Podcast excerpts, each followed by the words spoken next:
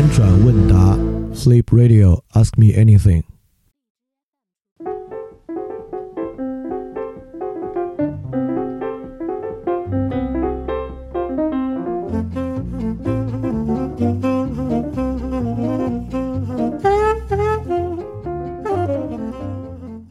大家好，欢迎收听新一期的饭店问答。然后上周没有做问答，有有还有同学在这个评论里面催更啊，你们催的越厉害，更的越慢。好，我们来来说今天的今天的问答是一个特别特别有意思的问题，然后呃。是语言的问题，语言的问题总是最深的问题。这个问题是这样的：这同学说，在某一次的群聊之中提到过关于词义弱弱化的问题，但当时没有展开来讲。呃，所以说这个时候这个同学想问一下，就是词义弱化是什么样的？这个东西会怎么影响？然后他的直觉其实很棒，他说，呃，如果只问这一个问题，可能有点单薄，所以说他就说，这跟文学的示威有关系吗？然后，所以今天就来讲词义弱化与文学示威，主要讲词义弱化的问题。然后，词义弱化是一个很普遍的现象。然后，这个现象如果出现在生活中呢，就是我们生活中充斥着各种各样的。顶格表达，所谓顶格表达呢，就是所有的表达都极其的夸张。呃，如果偶尔一看，在网上看到，你会觉得这没什么，或者你你甚至会认为，那么在互联网上，人们可能就习惯于这样的夸张表达。但实际上，这样的夸张表达是直接蕴含在日常生活之中的，也就是说，人们习惯使用呃极端的方式去表达一个问题，或者借用网络的极端语言。我记得有一次我在一个咖啡厅里面，然后旁边突然进来了大概有七八七八位吧，少男少女，他们坐在一起聊天。然后在他们聊天的过程之中呢，这应该是来源于一个综艺节目的一句话，他们极其频繁的在使用这句话，说刚才什么什么东西整个完全垮掉。呃，这我我我我我其实有点不太知道他综艺节目的来源是什么，但他们使用这个话去形容他们的一切，他们刚才下午的出游的过程，他们有一个人给大家讲的一个讲了一段话，怎么怎么样啊，所有的一切都整个完全垮掉，整个完全垮掉。所以在日常生活中，如果大家想的话，这些网络语言其实影响非常大。那么简单来说一下，什么叫做词义的弱化？词义的弱化呢，就是说那些明明。没有到那个层面的东西，我们会说的层面，比如说网上说我们说什么东西帅爆了、惊爆，但你点开之后其实并不如此。这个东西绝不仅仅在网络语言之中，比如说我们今天经常会看到一些词汇，叫做我们需要全面贯彻，但贯彻，尤其是里面“彻”这个词啊，来自于彻底、彻头彻尾。彻包括贯贯通，可以说贯彻这两个词已然包含了完完全全的意味。但是我们今天很难在一句话里面简单的使用我们要贯彻一个什么，基本上需要在前面用到全面贯彻，或者说彻底贯彻等等等等的这样的词汇。也就是说，在这个词汇里面呢，我们认为原来的那个词的词义已经不足以表达出那个东西，我们需要做。更大规模的表达，这个东西在政治文件之中，在商业之中就更不用说了啊，就是，呃，比如说苹果在它的发布会上。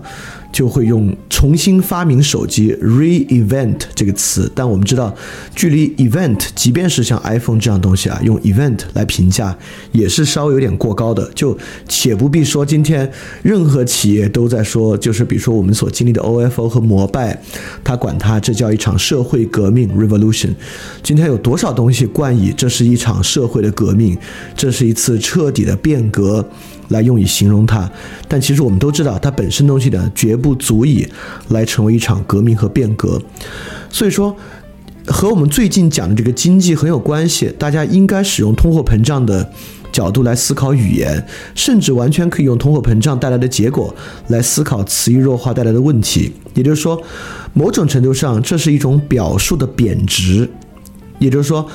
当我们因为各种各样的原因要去争取那样的流量关注度的时候，我们在就像把往银币里面掺水，让那个含银量低一样，我们在将使用变革和革命这样词的时候呢，减低里面真正革命的成分。我们把一个革命性只有百分之二十的东西称之为革命，就像我们发行一个含银量只有百分之二十的银币一样。当然，今天我们把那种可能革命性甚至为负数的东西称之为革命，或者完全没有革命性的东西称之为革命，这是一种彻底的贬值。所以说，词义的弱化完全可以看作一种语言界的通货膨胀，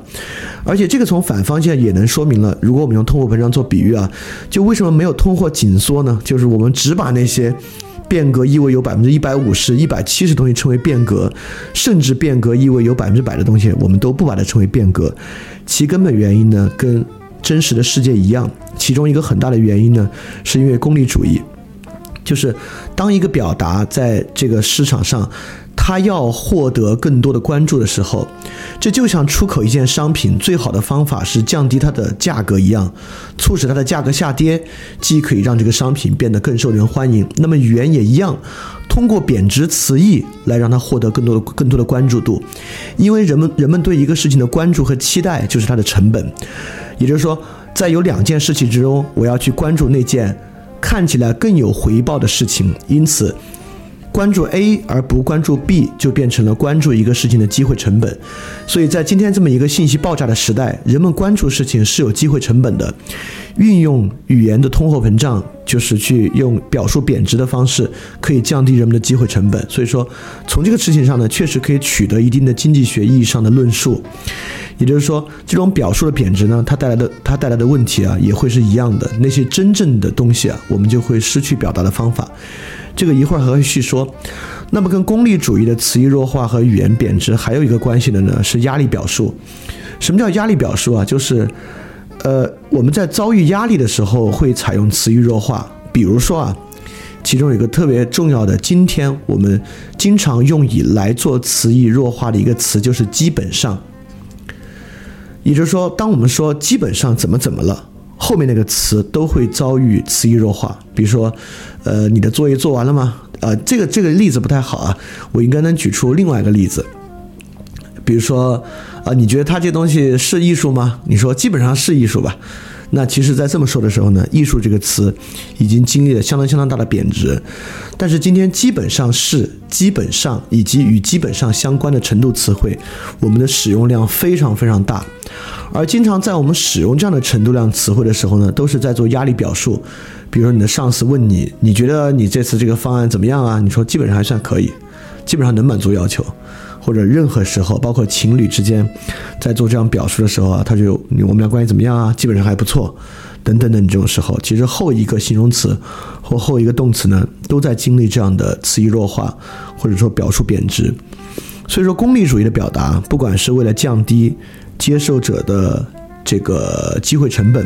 还是为了在压力之下进行表述。都会导致表述的贬值以及语言的通货膨胀，尤其是在互联网啊，也就是说，在这个层面之上，我们能够用以解释为什么今天遭遇到如此严重的词义弱化的现象，就是因为互联网上形成了一个极其强烈的需要靠降低他人机会成本来做的功利表达，所以在这个时候呢，就会产生这样的东西。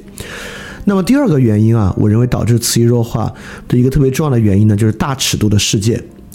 在另外一个条件之下，我们要使用“基本上”这个词汇，是因为我们今天这个世界啊，尺度太大了。我们可以想象，过去在一个农村里面啊，比如说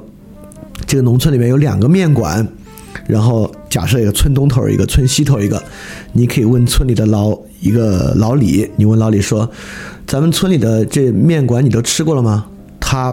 不必说，我基本上都吃过了，因为就两个嘛，你根本不必使用程度词汇。因此，在一个尺度较小的世界里面，性质跟性质之间的差异是非常明确的。但比如说，如果你问我，北京的比较好吃的日料你都吃过了吗？一个人他绝对不能说都吃过了，是不可能的，对吧？因为这个事情的全集根本就在他的判断之外，他只能说基本上都吃过了。也就是说，由于尺度之大。自然就让所有的判断都做了贬值，所有的判断都需要依赖一个程度词汇在前面才能得以表达。因此，当我们面临越大尺度的事情，当我们越需要去言说一个超级大尺度的事情的时候，我们就不可避免的要让词义弱化下来，因为我们的词汇、我们的概念面对这样的大尺度本身呢是相当乏力的。所以你借用这一点回去，反过去理解维特根斯坦所说的“面对不可言说的事情要保持沉默”，沉默，其实你也能理解其中的意思啊。其实维特根斯坦说的非常明白，就是那些不能够被用以命题表达的东西，就属于那种不可言说的事情。这些尺度过大的东西。显然是绝对不可能形成一个命题的，所以这种东西呢，其实大尺度的世界也是词义弱化的一个现象。还有一个极其强烈的导致词义弱化的呢，是挪用比喻的弱化。我们都知道，本体和喻体之间其实已经存在某种弱化了，但是真正好的比喻啊，会让呃一个东西反而获得扩大的张力和空间。但是今天在绝大多数时候，我们在使用比喻的时候，这个比喻是为了。也是做过度功利表达，越是这样的比喻，其实越会让词义弱化的非常非常厉害。呃，我我可以举出很多例子啊，但是我这里核心要举特朗普的例子，就是呃，从特朗普这个例子，我们其实可以洞察，任何当代政治都具有强烈的词义弱化的特点。由于当代政治需要有极强的动员性，尤其民主政治本身还有竞争性，所以说呢。这个事情绝对会有强烈的词义弱化，就比如说特朗普在描述人们的通俄门调查的时候啊，特朗普会说这是一次猎巫 （witch hunt）。就在英语里面，人们有时候会说这个事情啊，简直形同于一次 witch hunt。witch hunt 指的呢，这就像是中世纪那种对人的非常残忍和恶恶劣的污蔑，能够被称作 witch hunt。当特朗普将通俄门的事件评论为 witch hunt 的时候呢，当他反复如此使用的时候，其实 witch hunt 这个词的词义就弱化了。这个词义弱化之后呢，我们以后就丧失了去描绘那种极端恶劣的情况。另外一个特朗普所导致的词义弱化就是 fake news。我们知道今天的世界上其实有很多东西是虚假的，对吧？有很多新闻不真实。但是当特朗普将所有反对他的，就是美国的左翼媒体和任何不支持特朗普的新闻。都简单的冠之以 fake news，并且反复使用的时候，事实上 fake 这个词的词义也弱化了。也就是说，在过去啊，只有那种事实上有巨大的 compromise，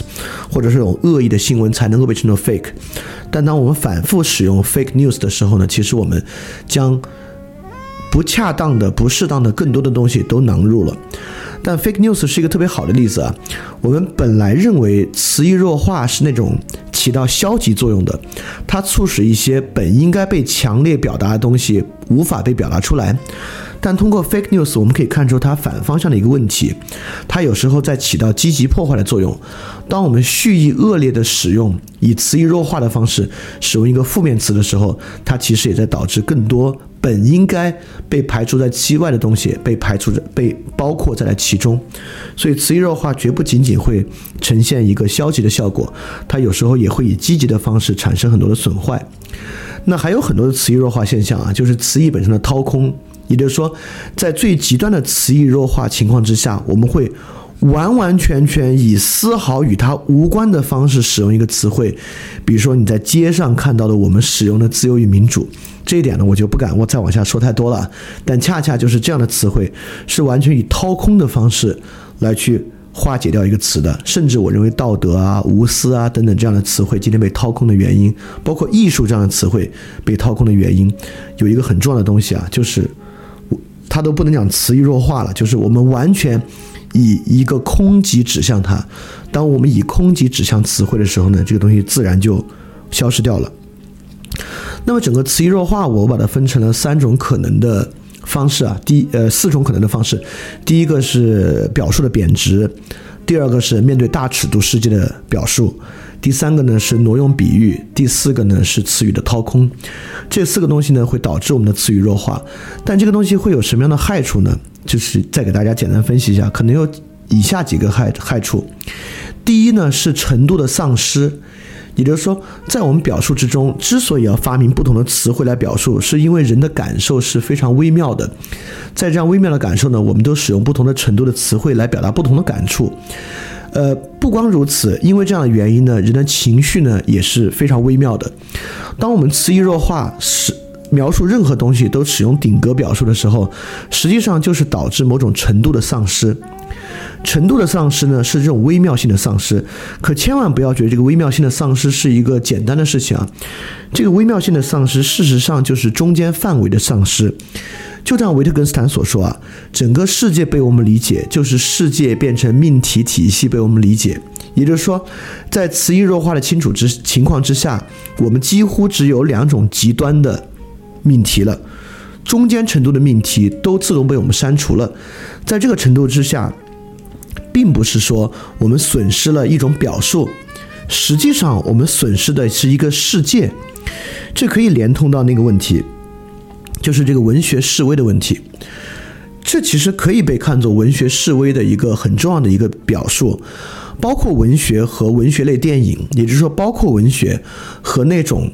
本身具有微妙性质的电影。大家想想春节档的那那几个电影啊，每一部电影里面。如果那个电影要煽情，那个电影就疯狂的煽情；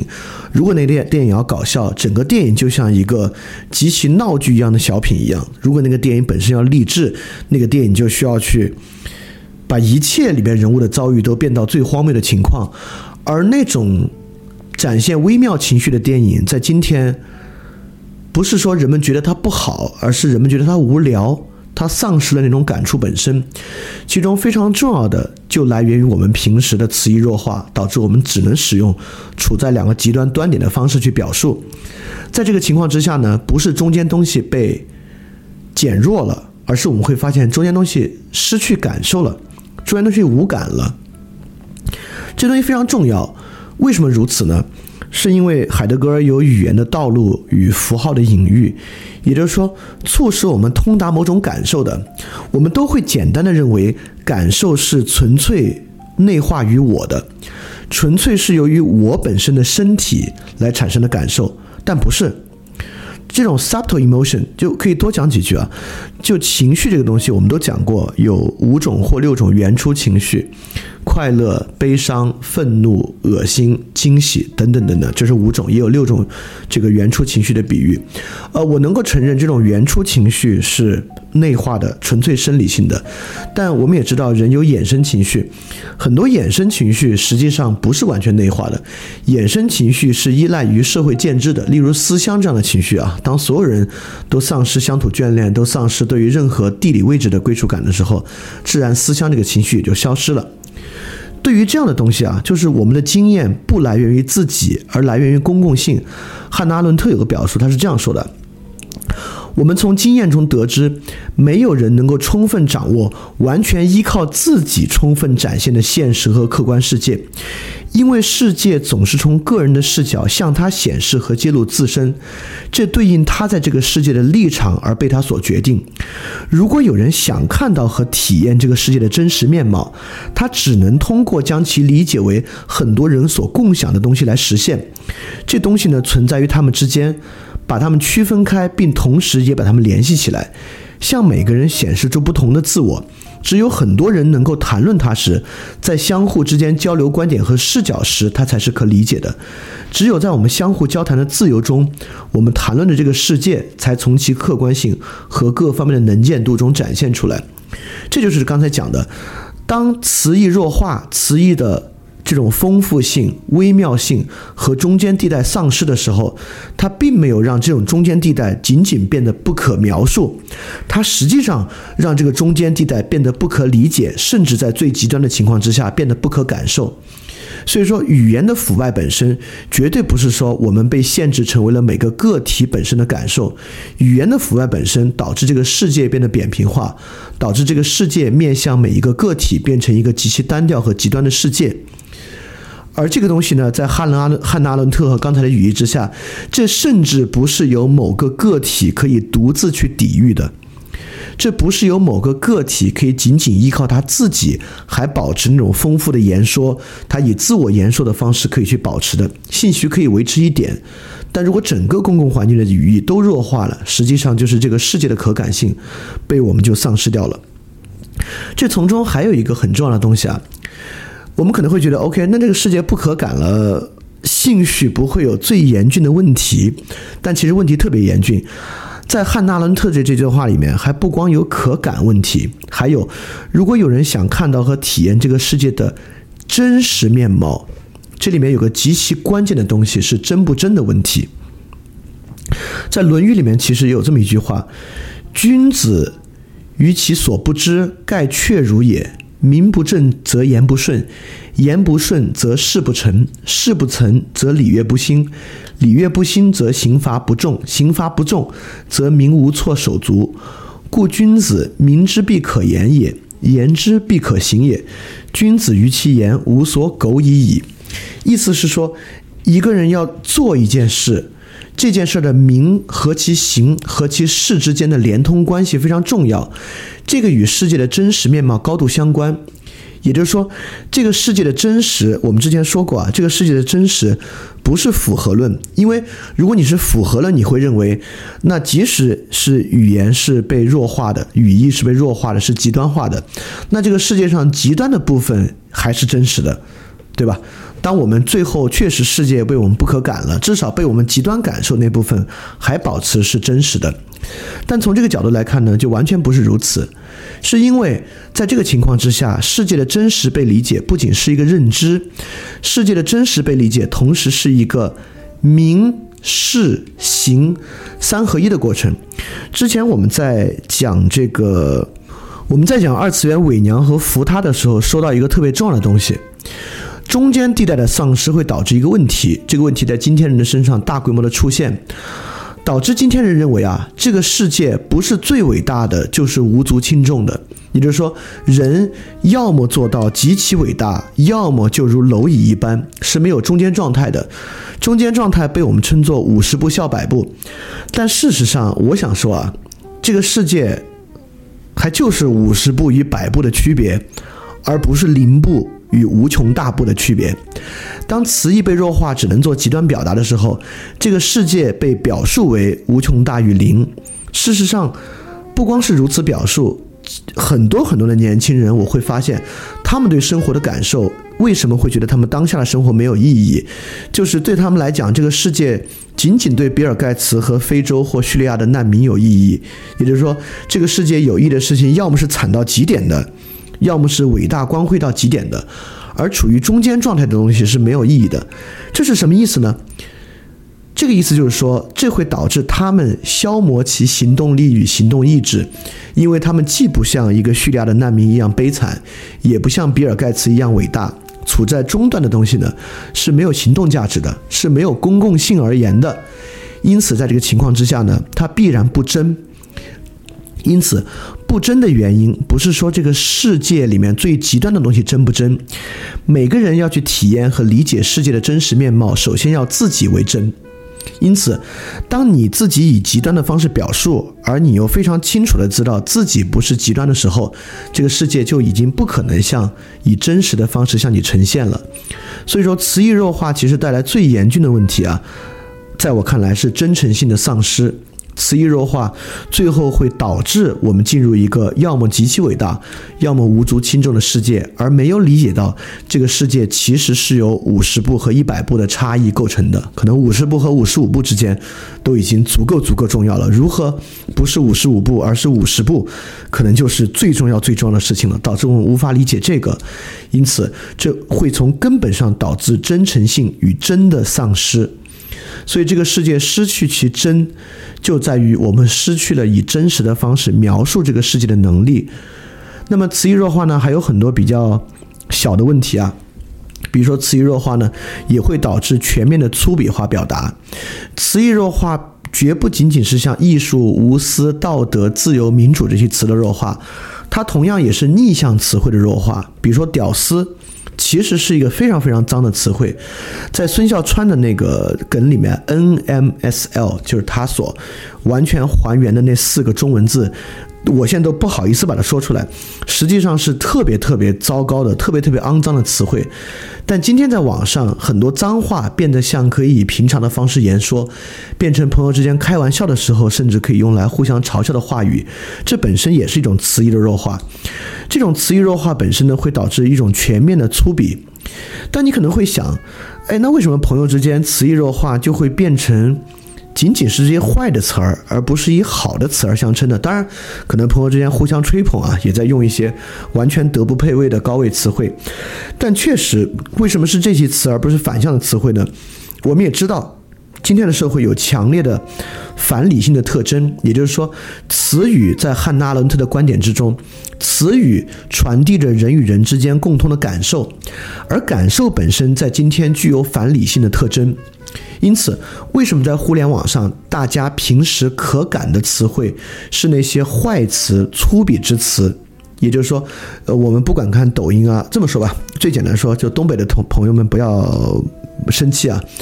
就东北词汇里面那些最市井的那些词汇，最容易形成网上的那种表述，就是因为那种词汇里面带有强烈的反智倾向、反理性倾向，甚至某些词汇里面，比如说网上那个，呃，有一个说唱的人叫 G I A O，那个 Giao。就它里面那种用 Giao 这个语音的表达，里面所呈现那种甚至是癫狂的特征，呈现出的疯狂和反理性，成为了在这个大时代需要反理性背景之下，人们之间能够共通的一种理解和感受。所以在这个感受之下，疯狂和粗鄙本身也在经历经历词义弱化。也就是说，这些明明应该展现极端疯狂、明明极端粗鄙的词汇。脱去了那种极端疯狂的特征和极其粗鄙的特征，被我们广泛的应用。这个东西你可能会觉得这有什么不好？因为因为它已经脱去了那种最粗鄙的特征嘛。本来我们就是拿它当这种开玩笑的词汇来应用啊。但不管怎么说，NMSL 里面的 S 这个词，屌丝里面的屌这个词，包括像 gal 这样的词汇本身，其符号。本能性的通达的那些很脏的东西，事实上，这样的词汇是具有某种本能特征的。当它充斥在整个环境之中，成为某种词义弱化之后，人们互相传递反智的、反理性与癫狂的东西之后，实际上潜移默化之中，它让我们整个言论的环境充斥着这样。反过来呢，就像汉娜·伦特所说，它在构造着我们对于世界的理解本身。这个其实是一个非常非常。糟糕的情况，因此我们可以说，我们如何言说，我们就以我们如何言说的方式在影响这个世界。当我们以特别糟糕的方式在言说艺术、价值、无私、道德、情怀，实际上我们并没有让情怀变少或者变弱，我们就让情怀、艺术、无私、道德从这个世界中完全被排除出去。当我们觉得我们只是以开玩笑的方式在言说屌丝 NMSL，还有一些比较疯狂的表述的时候，我们以为它仅仅是开玩笑，不是，它实际上让让让这个世界真实的变得粗鄙，变得疯狂，变得反智，变得反理性。而且这种反理性绝对不是艺术那种好的反理性的方式啊，这是那种最糟糕的反理性的方式。所以词义弱化本身不是词义的弱化，词义弱化本身是世界的弱化。而这个世界弱化呢，就来自于我们言说方式和言说结构的转变，包括言论的权利，互联网带来的整个公共空间。所以说，从这个地方，我们还可以反过来来了解哈贝马斯对于公共理性、公共空间为什么如此强调、如此投注注意力的原因。当然，哈贝马斯现在还活着啊！我不知道德语现在的网络情况。当然，我们都知道，欧洲的社会网络绝不如美国和东亚这么兴盛。呃，很多欧洲人现在确实还没有如此像我们一样拥抱这个呃 SNS 的媒介环境。所以，在这个情况之下呢，我不知道德语现在有没有被呃毁坏到这样的地步。当然，如果有的话，哈贝马斯一定也会非常的伤心。但不管怎么说啊，就是如果说的稍微严过严重一点啊。呃，虽然做这期节目不应该采用任何词义弱化的方式，好吧，我就不说的那么严重吧，我用一个相对真实的方式来表达。这个真实的方式呢，就是经历了白话文汉语的这次。其实切断了中国人的先天情感与语言的关系，切断了中国人原始语言之中词与词之间的意义意义之网。在那个情况之下呢，一个真实的世界，尤其是一个和我们的传统情感能够连接的真实世界，已经被切得支离破碎了。再加上现在互联网言论环境词汇的减少，词义的极其强烈的弱化，这其实在构筑我们今天生活的世界。我们生活世界之中的极端事件，本质上是由于我们在以不当的方式言说而造成的。而这种词义的弱化，几乎已经濒临崩溃的边缘。我就把“几乎”这个词拿掉啊，不使用这种词汇来弱化“崩溃边缘”这个词，已经到了崩溃的边缘，或者已然崩溃吧，完全可以这么讲。呃，这就可以完全体现为，呃，其实今天互联网上已经丧失了以微妙方式表达东西在公众上影响的能力了，啊，这是我们每个人都非常清楚明白的。所以说，本质其实确实在面临一个严峻的状况。这种严峻状况呢，如果我们还想，仍然希望有方法能够恢恢复语言的描述，这一定是一个。非常建构性的，也非常困难的过程，呃，也就是说，这个东西已经不可能通过一种自然而然的秩序来恢复这种语言的秩序了。所以说，如果真的有这个课题存在的话，它既刻不容缓，也是我们这代人可能特别特别重要的一个课题吧。就如何能够恢复语言的表述力，如何能够恢复语言本身，因为。如果我们没有办法恢复语言的话，我们同样也没有办法恢复这个世界。OK，所以说，任何领域的词义弱化，这种语言的误用、兜圈子的行为，事实上都在改变我们的世界。当然，在我们最开始说到词义弱化的基础来源的时候呢，其实对于我们如何去预防它，或者对于我们如何去不让我们再次陷入，如果我们有另外的建构性方法的话。这个建构性方法如何能够避免词义弱化？自然就是让语言描述脱离功利的境地，让语言描述不必主要去思考如何降低人们的机会成本，或者如何来避免压力。我们让我们的语言表述对象脱离大尺度的世界，让我们的语言表述可以基于真实可感的生活世界展开。我们让我们的语言能够脱离那些滥用的比喻。我们对于生活中滥用的比喻。保持觉察与警觉，尤其是附着在商业社会周围的那些极其狂热的比喻滥用。最重要的是保持对于掏空式的语言使用的反对，那种坚决的反对。日常生活使用任何掏空的方式去对应语言，为什么呢？是因为当一个语词需要以掏空的方式去描述的时候啊，一般来讲，那个语词中包含着最重要的价值。只有最重要的价值，在今天基本上才会以最虚无主义的方式，以最虚无的方式来表达。所以这种东西其实，呃，在整个的危害里面，应该是最严重的一种危害。所以说，如果我们再次探索另外任何一种具有建构性语言表述的时候，我们就要知道，我们要去避免这以上的四种状况，可能才能够重新恢复一个精妙的。一个很微妙的、充满着丰富的中间状态的语言世界，进而重新构筑出一个很真实的真实世界。OK，如果说到那个文学示威的问题啊，只有在这个情况之下，那些艺术的作品、文学的作品、电影，真正表达微妙情感的，才可能被我们所感受和体认。好，那这期节目就到这里。如果你又有问题想问我的话，你可以发送你的问题到 ask at flipradio dot club，ask at f l i p r a d i o dot c l u b，就可以向我提问了。那也非常感谢这个同学的提问，非常期待能够收到大家更好的问题。那么今天的节目到这里结束，大家要记得敢于去相信。